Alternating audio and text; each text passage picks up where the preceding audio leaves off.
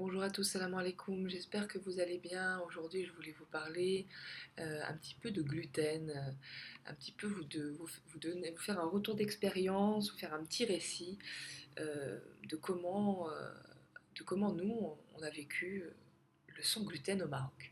Donc, vivre sans gluten au Maroc, témoignage d'une famille qui fait de la résistance. Donc de nos jours, partout dans le monde, l'alimentation industrielle a pris une place majeure dans les habitudes culinaires, parfois au détriment des habitudes traditionnelles, comme au Japon par exemple. Toutefois, il existe des pays où certaines caractéristiques modernes de l'alimentation sont ancrées depuis des millénaires dans leur culture. Au Maroc, par exemple, l'omniprésence du blé ne fait aucun doute et ne date pas d'hier. Toutefois, il faut bien avoir conscience que le blé de leurs aïeux n'avait rien à voir avec le blé d'aujourd'hui. Pour un certain nombre de personnes, la consommation de blé moderne les rend malades. Ils doivent donc s'en passer. Mais comment vivre sans gluten au Maroc? Je vous laisse ici mon témoignage en tant qu'épouse et mère de trois enfants. Le blé, la base de la cuisine marocaine. Et ce n'est pas peu dire. La, société marocaine, dans son ensemble, rythme sa journée d'achat, de préparation et de plats à base de blé.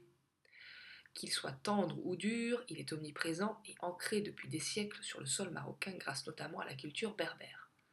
Un grand nombre de spécialités incontournables, que ce soit le couscous, les pâtisseries, les pâtes, les différents types de pain, le blé accompagne les Marocains du matin jusqu'au soir.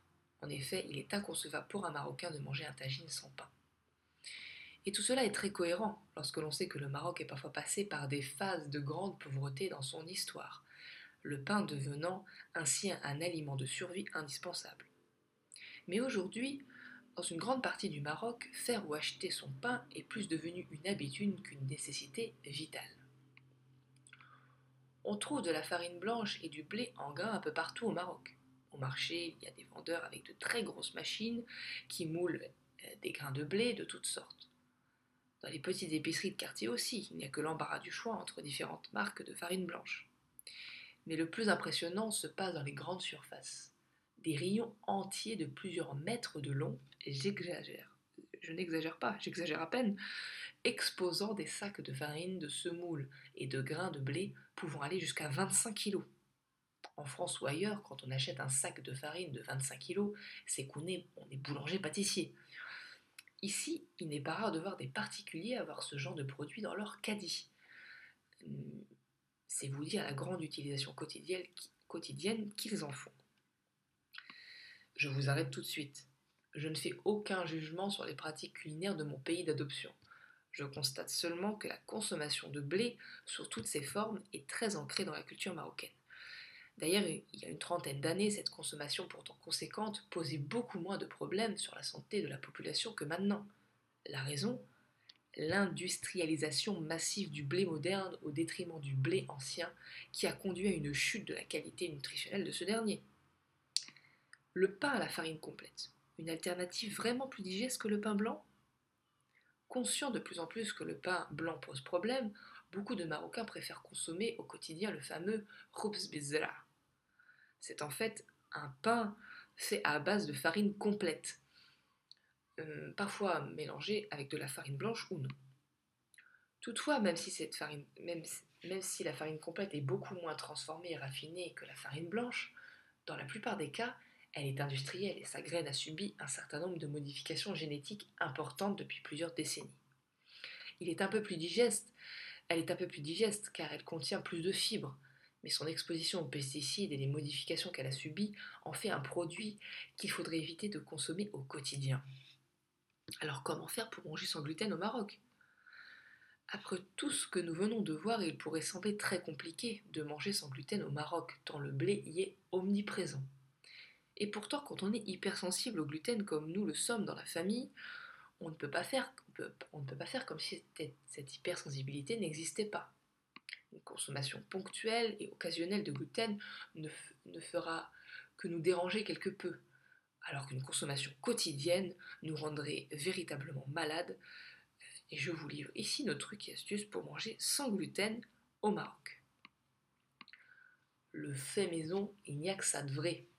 Prévoir ses propres menus, avoir ses propres recettes sans gluten répertoriés, ceci peut paraître bête comme astuce, mais ça change considérablement la vie.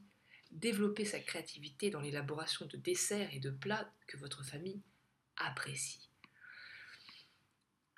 Ce qui leur fera oublier les délices superficielles du doucan ou des grandes surfaces, des aliments bruts que vous transformez vous-même à l'aide de, votre blender, robot ménager ou de votre four. Le gros avantage quand on cuisine tout maison, c'est que l'on sait exactement ce que l'on met comme ingrédient. Pas d'additifs alimentaires suspects, pas de quantité de sucre blanc astronomique, c'est nous qui décidons. C'est nous qui avons la responsabilité euh, de la qualité et de la quantité, et ça change tout. On se sent acteur de son quotidien et de son alimentation on assume totalement la responsabilité qui nous a été donnée de nourrir notre famille. Cuisiner en pleine conscience et selon des principes éthiques et sains, c'est tout l'enjeu et le challenge à se lancer chaque jour.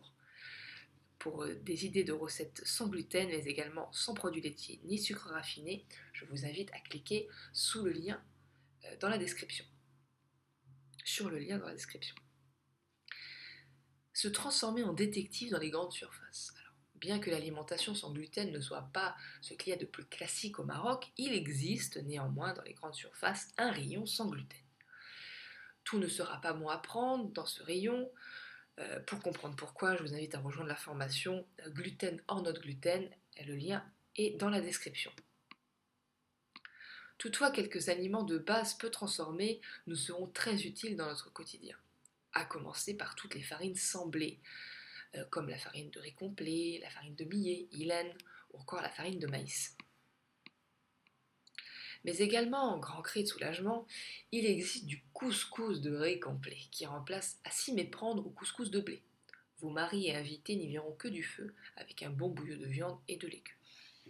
Il existe plusieurs marques, mais à mon avis, la meilleure reste la marque El Hekma, qui forment bien de beaux grains à la cuisson, à l'inverse des autres marques qui font ressembler le couscous à une bouillie très compacte. J'insiste sur le fait qu'il faut impérativement prendre du couscous et de la farine de riz complet, beaucoup moins raffiné et transformé que le riz blanc. Le gros avantage de ces alternatives, notamment du couscous de riz complet, c'est qu'elle est beaucoup plus digeste euh, et que l'on ne sent même pas, sent pas du tout alourdi à la fin du repas.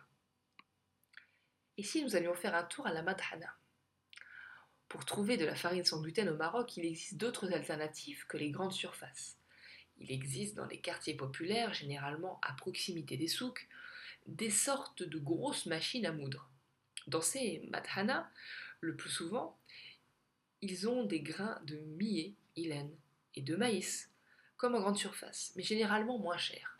Mais surtout, ils ont des pois chiches et des lentilles que vous pouvez demander à faire moudre également. Donc les madhana, ce sont des grands moulins populaires, des moulins industriels, des moulins, des grosses machines.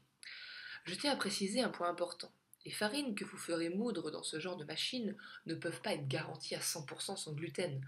En effet, plusieurs types de grains passent dans une seule et même machine, dont du blé. Pour les personnes juste hypersensibles, ça passe très bien. Nous ne supportons pas le gluten, mais on n'a jamais eu de problème. Toutefois, pour les personnes allergiques ou cœliaques, ce ne sera pas possible. Elles devront donc se tourner vers les farines vendues en grande surface. Autre astuce, avoir un carnet d'adresses, avoir un carnet d'adresses, avoir un carnet de recettes sans gluten bien fourni. Le plus important quand on change d'alimentation, surtout dans un pays qui ne s'y prête pas forcément d'un premier abord, c'est la prévoyance. Au début de son changement alimentaire, le fait de prévoir ses menus de la semaine à l'avance euh, vous sera d'une grande aide et vous évitera de céder à la facilité. Dans le cadre de la formation en ligne gluten hors note gluten, je vous propose plus de 50 recettes entièrement sans gluten pour vous faciliter la vie et le quotidien. Plat salé, pain, sauce, dessert, vous ne serez jamais à court d'idées pour cuisiner sans blé. Pour plus de renseignements concernant la formation gluten hors note gluten, je vous invite à cliquer euh, sous le lien sous la vidéo. Bien sûr, il y a des exceptions. Quand on est invité chez les voisins ou les amis marocains. 99% de notre alimentation quotidienne est sans gluten. En effet, nous œuvrons jour après jour pour ne cuisiner qu'avec des produits sans gluten. Il n'y a jamais de gluten à l'intérieur de la maison. Toutefois, à l'extérieur, c'est une autre histoire. En sortie, il est tout à fait possible de ne pas manger de blé. Mais lorsque l'on est invité, l'affaire se corse un peu. En tant que musulman, on se doit de faire honneur à une invitation à manger et de profiter de la bénédiction du plat, qui nous est gracieusement offert par nos hôtes. Au Maroc, tout particulièrement, l'hospitalité est quelque chose de très important. Dans la mesure où le gluten ne nous rend pas malade à rester trois jours cloués au lit pour une bouchée, nous essayons de répondre toujours positivement et avec plaisir aux invitations. Mais ce n'était pas toujours le cas il y a quelques années. Au début de ma transition alimentaire, il m'était impossible de consommer le moindre gramme de gluten, sous peine de souffrir pendant plusieurs jours. À ce moment-là, mon mari et mes enfants faisaient honneur au plat et je m'excusais très largement auprès des hôtes.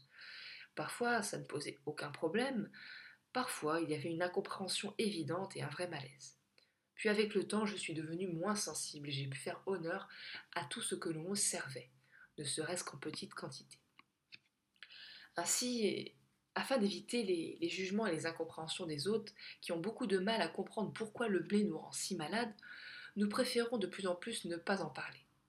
Nous ne pouvons pas leur en vouloir car pour eux, ce qu'ils mangent depuis des décennies, euh, c'est ce qu'ils mangent depuis des décennies, des recettes qu'ils tiennent de leurs aïeux, ne peuvent pas être mauvaises pour la santé. Et ils ont raison. Ce ne sont pas les recettes en elles-mêmes qui sont mauvaises, mais bien la qualité des produits modernes totalement surtransformés et industrialisés et qui n'ont surtout rien à voir avec les aliments d'antan.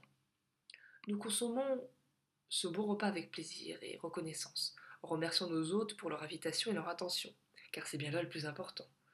Puis le lendemain, nous mangeons en conséquence. La plupart du temps, nous jeûnons une grande partie de la journée, y compris les enfants qui ont souvent ce besoin de ne pas manger avant midi. Il est vrai qu'il est plus simple d'être invité chez des amis que nous connaissons bien et qui connaissent bien notre manière de vivre. L'essentiel étant d'avoir une base saine au sein de la famille, ce qui permet de faire des écarts, entre guillemets, de temps en temps. Car la vraie force, c'est de savoir s'adapter aux situations sans tomber à la moindre difficulté. Cela se travaille avec les années, mais c'est possible, même si l'on décide de manger sans gluten au Maroc. Voilà, donc j'espère que, que ce, ce podcast vous aura plu. N'hésitez pas à liker cette vidéo, à vous abonner à la chaîne Vivons Physiologique Podcast si ce n'est pas déjà fait, à activer la cloche pour euh, les notifications. Et euh, je vous souhaite une bonne journée, je vous dis à très bientôt pour un nouveau podcast.